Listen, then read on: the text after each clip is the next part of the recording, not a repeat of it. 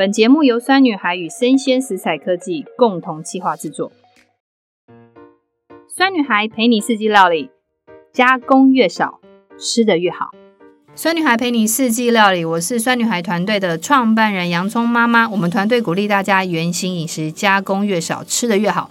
这一集呢，我们是邀请我们的芹菜营养师苏佩珍，她来跟我们分享，就秋冬肥胖容易上升的原因在哪里。好，在这一集的开始之前，我们先做简单的几个预告。第一个就是秋冬容易肥胖上升的原因是在来自于我们身体什么样的机能产生于我们想要摄取更多的热量，所以我们等下营养师会跟我们分享。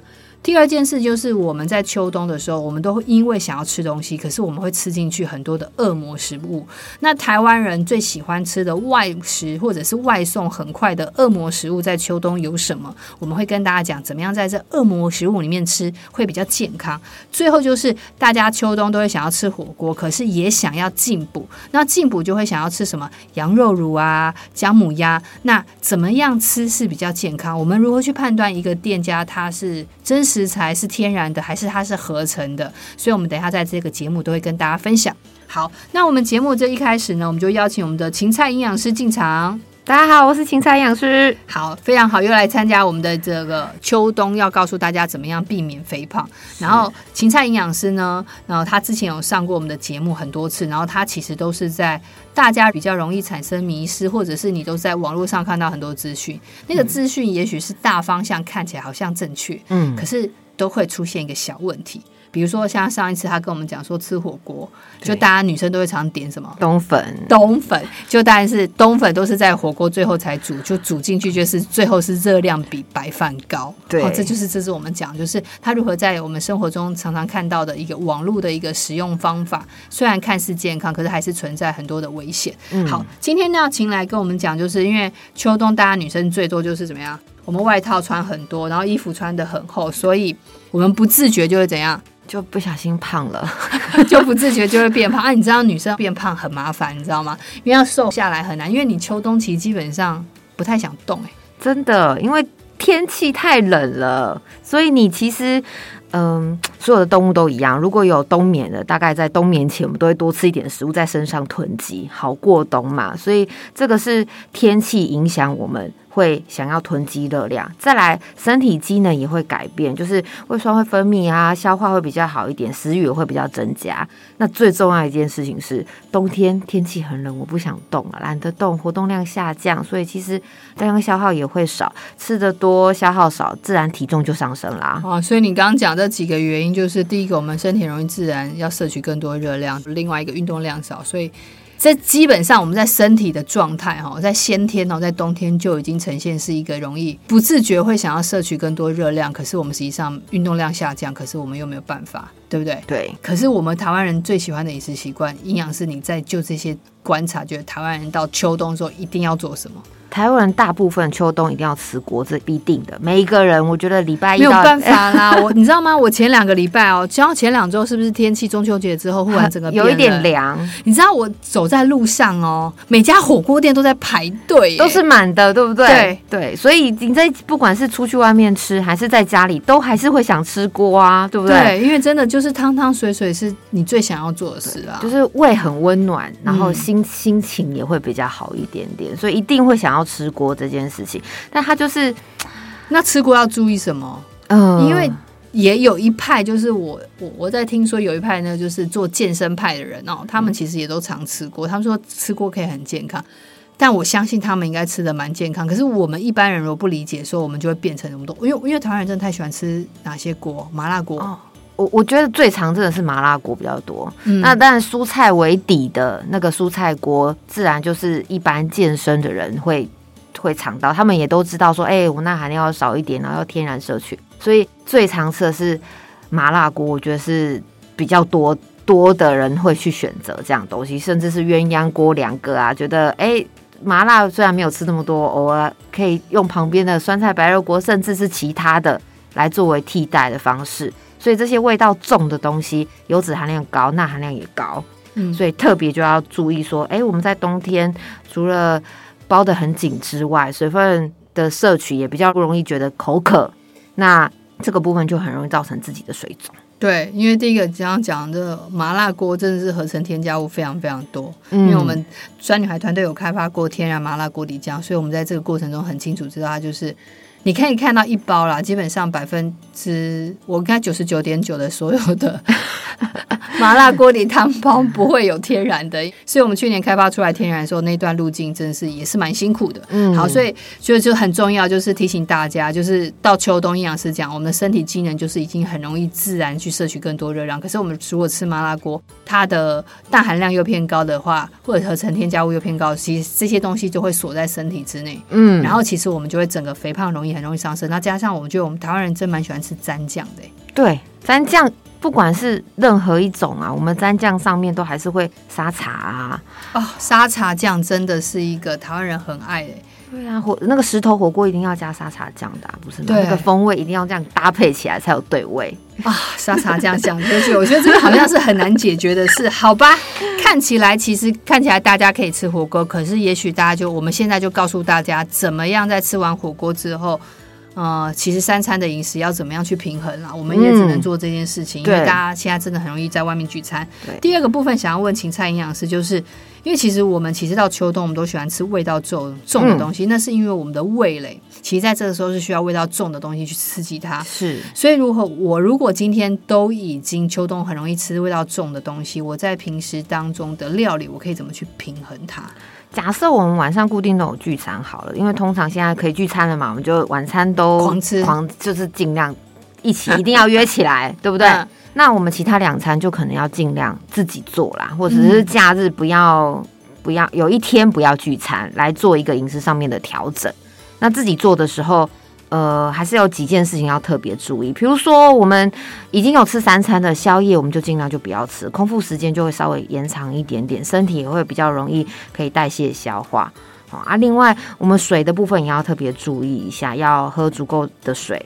然后如果我们在自己制作的时候，好，那我们因为外食的餐厅钠含量已经那么高了，那我们在家里的。料理就可以尽量以盐曲的部分来取代我们一般的盐、海盐啊，甚至是一般的精盐来取代，它的钠含量会稍微低一些些，而且还有另外一些甜味来做一个补充，其实会比单加盐味道更好。哇，那其实盐曲其实是冬天一个很好的，就是在调味上面，因为我们当初其实酸女孩鼓励大家用盐曲去取代盐巴，有个原因是因为现代人就是。外食比例高，然后再加上我觉得大部分你看到你吃的加工食品，不论是饼干、点心，甚至到饮料，其实你们都加了很多很多的钠含量。对，所以其实，在我们生活中，我们接触的东西其实钠含量偏高，所以就建议大家在料理的时候可以使用盐曲，是因为盐曲的钠含量是盐巴的十分之一，所以第一个你的钠钠的摄取量就会减少。另外一个就是盐曲基本上可以取代盐巴的使用，比如说你炒菜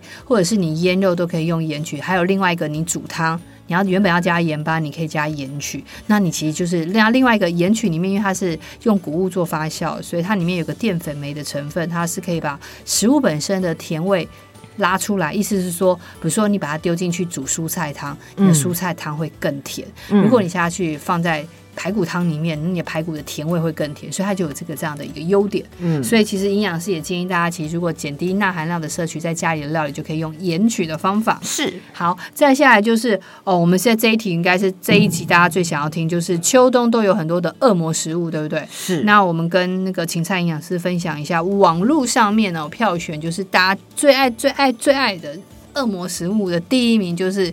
咸酥鸡跟鸡排，是我个人也是非常喜欢啦，真的，因为我其实以前我年轻的时候，在下午在办公室的时候，就是天气冷嘛，然后就会大家开始传单子，那单子大家就一一某一家是勾鸡排，然后有一家是勾珍珠奶茶之类的，一定要一定要一定要。然后我记得好像下午茶还会有一些甜汤啦，然后那个芹菜，其实我想要问你啊，你觉得我刚刚讲的这几个，可能红豆汤，然后。大家最爱吃的咸酥鸡跟鸡排，恶魔食物。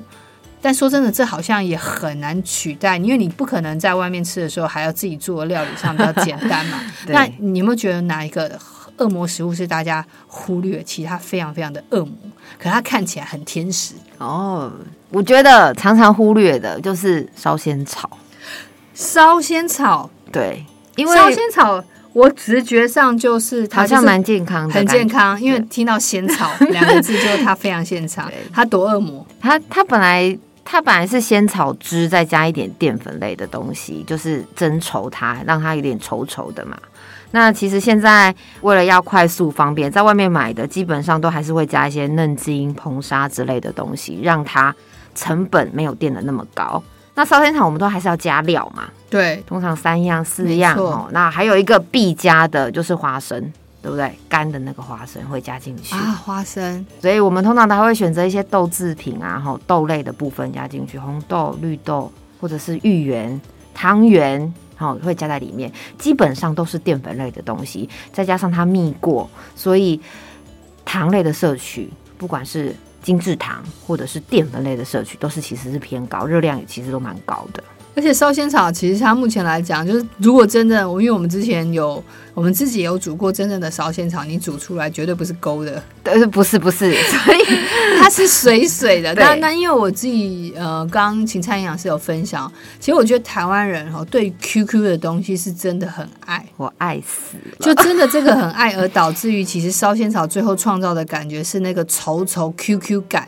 但是那个稠稠跟 QQ 感，芹菜营养师可以跟我讲，他们是加入了哪些东西？比较就是在化学添加物上面，可能大家稍微认识一下。它就是会加嫩精跟硼砂这两个，哦，然后让它有一个这样子大家喜欢的口感。哦，所以其实那是嫩精跟硼砂去创造出来的，但是它实际上都是合成添加物。如果真的天然的烧仙草不会是那个样子。是那。台湾人真的很喜欢那个口感，要不然我们珍珠奶茶不会这样卖了。老实说，如果今天要外面再点一个烧仙草，要怎么样点？好像比较可以健康一点点。我我我个人是可以接受这个口感，但是我很少看到人就是这样子吃。那我提供给大家一点建议，比如说我们可以加豆花，因为通常有卖烧仙草的，有的还是会卖一些豆花，热的豆花吃，所以可以选择豆花为它的料，或者是木耳。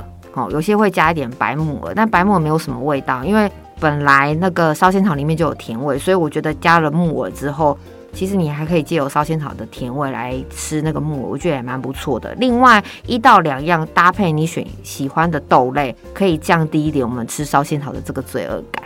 哇，其实蛮聪明的，因为其实我个人也是很喜欢吃豆花。我从来没有想过把烧仙草跟豆花混在一起，下次试试看。下次看你可以跟老板讲，老板问就问说，你为什么这样加？你就说我想要健康一点，老实跟他讲。我我我觉得老板到最后是不知道怎么收钱。我们创造一股风潮，对，就是酸女孩的吃法，就是烧仙草再加一半的豆花。好，那芹菜营养师，如果说我今天真的要想，因为我。感觉上哈，大概秋冬下午，大家女生都会想要吃甜汤。嗯，有没有一个甜汤是可以在家做？第一个速度很快，另外一个它非常非常健康。你有没有个推荐一个食谱给大家？我觉得有一个我自己个人也蛮喜欢的，一直在讲今天个人喜欢的，就是黑糖地瓜姜糖这一道，我觉得蛮好的，就是。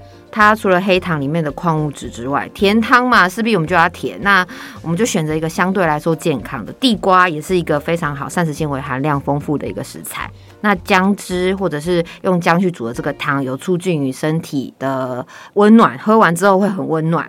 所以这个甜汤是我在冬季里面推荐女生或是男生都可以来做饮用的。那有没有在做法上面你自己觉得？因为其实我们就用电锅做好了，我们是快快讲一下它的做法。其实蛮简单的，就是我们把呃地瓜姜汁放进去，最后用电锅煮好了，然后它松软度都 OK 了，我们把它拿出来再加糖做调味就可以了。那另外之前那个呃之前有一集是蔬食主厨来做一个讲解，他有讲到说地瓜我们在制作前我们可以先做。后面我们就不用等那么久来做。对，之前的主厨是跟我们分享是说，你的地瓜可以先蒸好，因为很多人其实都会想要吃那个冰心地瓜，嗯，所以你可以把地瓜先用电锅蒸好，蒸好之后就把它丢进冷冻库，嗯，那它就可以随时随地拿出来做地瓜粥或者是地瓜汤。所以刚刚呃营养师分享就是，我们可以把那个嘛，你先把那些姜汁啊。然后那些东西跟黑糖先把它煮完之后，最后再从冰箱把那个地瓜拿出来做退冷藏的动作之后，再把它切块丢进那个汤里面煮。所以其实它就可以简化更多的时间。对。那另外一个营养师，我问你哦，就是如果黑糖我去买那外面那个市售的黑糖块，嗯，你觉得 OK 吗？呃，也不是不行啦，只是说它方便性很好，但它有一些事情要必须要跟大家说，是因为它为了要促进一闻，它那个香气非常浓厚，对不对？对，其实这么小一块，你自己煮，你用了多少的姜汁，它才可以有那么浓厚的味道？想必来说，它其实是添加了很多香精，是吗？香味的来源这样子，所以如果可以的话，我们用这种比较天然食材去做，会比较安全一些些，添加也会摄取的比较少。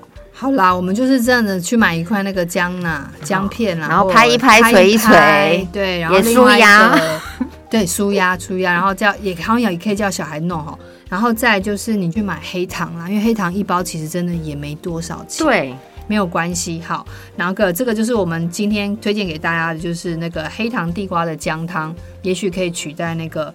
呃，忍住你想要去吃烧仙草的这个欲望。是 好，那我们每一个节目其实都是会有一个我们的这边的一个粉丝提问的问题。好，这一题哦，其实我觉得跟跟我们之前营养师的那一题有一点接近。上一集我们是讲吃火锅怎么样可以相对健康。嗯，那这个粉丝是问说，他冬天最想要就吃的就是羊肉炉跟姜母鸭。因为他觉得这个进补的方法是一个蛮方便，反正我就是去吃羊肉炉跟姜母鸭。对，然后他想要问说，吃这些食物是不是冬天就比较容易上火？那我们就等下请营养师帮我们回答。那营养师，那我想问你，你觉得在吃路边的那些羊肉炉啊，或者是姜母鸭，到底要选哪一家？大家应该会先想要选那个煮起来很香，就想要走进去的吧，对不对？对，一定。就是香味很浓，我就想要哇，那间好像不错。但其实这个香味的来源不是这么天然，香气越重，你从这个转角还没有到看到那间店，你就发现哎、欸，怎么好像很香，想要去吃。其实你就要想说，嗯，这家店有问题。其实营养师讲的很好，因为我们之前跟白果中医师，我们就有跟他聊过。哎、我那时候就我们就我们到秋冬，我们就说你要不要帮我们出一个羊肉炉的那个什么，或者是姜母鸭的一个食谱？他说。你要我做的像那个路边哦，那么像黑细胞颗粒，然后我们就说哈什么意思？他说其实哦，就哈这个天然食材的香气，用真正的中药食材煮出来的姜母鸭或者是羊肉乳，他说都不可能是让你在一个转角之前就闻得到味道。嗯，那我们就问他说，那那是什么原因？他说用香精啊，那个都是用香精的味道去创造那个香气。他说它主要就是要吸引你怎么样？你在路口或者是下一个路口你就闻到，然后你就远远。知道说那边有一家店，然后你想要去吃，但是真正的天然的香气不会是这样，是你走进他的摊位前面才闻得到那样的香气。他说那才是合理的。嗯，那所以要跟大家就是分享提醒一下，就是说一个姜母鸭或者是他们一锅可能卖你四百多块，可是实际上来讲，他如果要提高他的毛利的话，那其实当然当然就是用香精进场，然后它的平均的每一个我们有了解它的成本，其实都不会超过七八十，所以那是非常非常。的低的意思就是说，甚至可能连五十块都不到，所以大家当然用很多合成香精。那就要问啊，既然我们第一个就是我们刚刚已经讨论到，我们可以从香气去辨别它是不是一个天然的一个店家嘛？对。然后另外一个，那我们进去吃的，我们找到一个 OK 的店家，嗯，那我们进去吃的时候，我们要注意什么？好，基本上那个我们知道的。现在比较大家喜欢吃的，网络上有统计的，第一名其实是麻油鸡啊，顾名思义，麻油嘛，哈，所以就用麻油去做，所以油脂含量其实蛮高的。你可以看到姜母鸭、麻油鸡，甚至是羊肉炉，它在上锅前那个陶瓮上面其实就一层油了。那我们可以做的是把上面的那一层油捞掉，哈、嗯，然后我们先，呃，上一集有讲到说，我们吃锅的顺序是青菜要先吃。那其实青菜很多青菜是很会吸油的，哦，所以我们在呃煮好之后拿起来，有一个方式是过水啦，哦，可是可是蛮多女生应该不好意思跟老板要那碗水，就是蛮丢脸的，对，对对会有点小。那我们慢慢有一个心机，我们点一碗白饭，好像让人家觉得我们吃的很多，其实那碗白饭是用来沾。沾上那些青菜上面的油哦，这个方法还不错哎。沾上去之后，哎、欸，那一碗饭不要吃呢，然后就是沾到的要，就是不要吃。你跟老板讲说，给我半碗饭就好了，也不要浪费太多。对对，所以好像啊，我这个女生好像呃叫了一碗白饭，但其实那碗白饭是用来沾那些油的啦，哈、嗯。对，okay、就不用过一个水这样子。那我们吃到了青菜，然后再吃一点肉。嗯，最后一样嘛，最后吃一点你想要吃的角类之类的，就会呃热量摄取跟含钠量摄取跟热量摄取相对会比较低一些些了。好啊，那既然就感觉上好像我们选对了店家，也知道一个方法怎么样吃，然后避免油脂过高，我们就点一碗白饭，然后那白饭然后去沾一些油脂，然后不要吃白饭。对。再一个，可是我们就要问营养师，他如果隔天完之后，我们吃完之后有没有什么补救方法？因为你在外面吃那些蘸酱，你的钠含量一定会很高了，这是很正常，你是无法避免这件事情。那我们隔天可以怎么饮食？我们隔天可以呃吃一些含钾。含量比较钾离子，因为我们前两天都钠含量摄取太高，所以我们用钾离子去平衡它，对，帮助它有利尿的作用。然后，所以水当然也是要摄取多一些些。所以通常我是会这样子建议，我们会煮一个蔬菜汤的部分，就是喝汤就好了。因为钾离子是水溶性的，所以它煮了之后它会溶在水里面，所以你要把那个汤喝掉，那就有助于你排钠，然后留钾。嗯，排钠留钾，那身体上面的这个水肿的情况也会比较缓解。那如果我今天想要用一个喝饮料的方法进行呢，就是不是不用去煮汤，你可以有什么方法？可以做一个那个柠檬水的部分。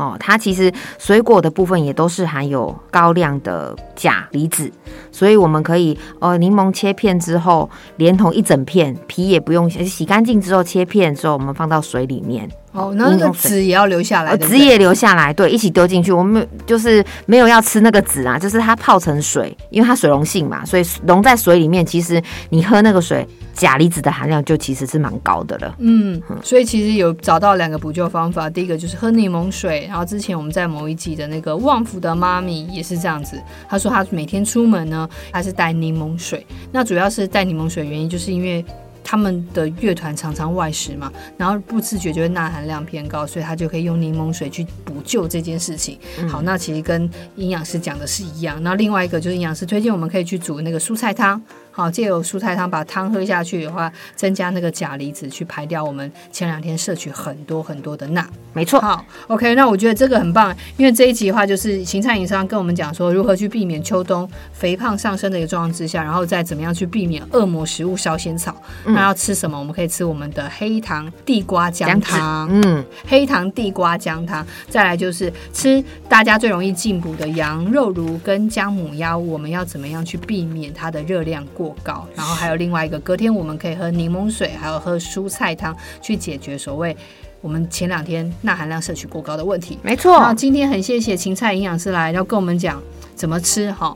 然后我觉得哈，现在过一阵子哈，大家又要接近耶诞节，耶诞节还有过年了，嗯，然后这个时候啊，就会出现了。要吃大餐之外，会有很多的甜点，然后过年也会很多的零食小点出来。是我们到时候再请你来帮我们分享，就是吃这些东西要怎么去注意。嗯，我们就用补救的方式，我不提倡不吃，我们就用补救的方式来缓解我们人生中很重要吃的课题。对啊，因为毕竟就是过年节嘛，跟家人聚餐的时候，其实你不吃好像又。少了一点大家一个相聚的那个时光的那个氛围感了，没错，所以我们就觉得就是要知道怎么样有意识的吃的过程之中去挑选，然后吃健康一点点，然后再来就是我们要怎么样正确补救。好，那我们就期待下一次芹菜营养师来跟我们分享过年怎么吃。大家下次见喽，拜拜，拜拜。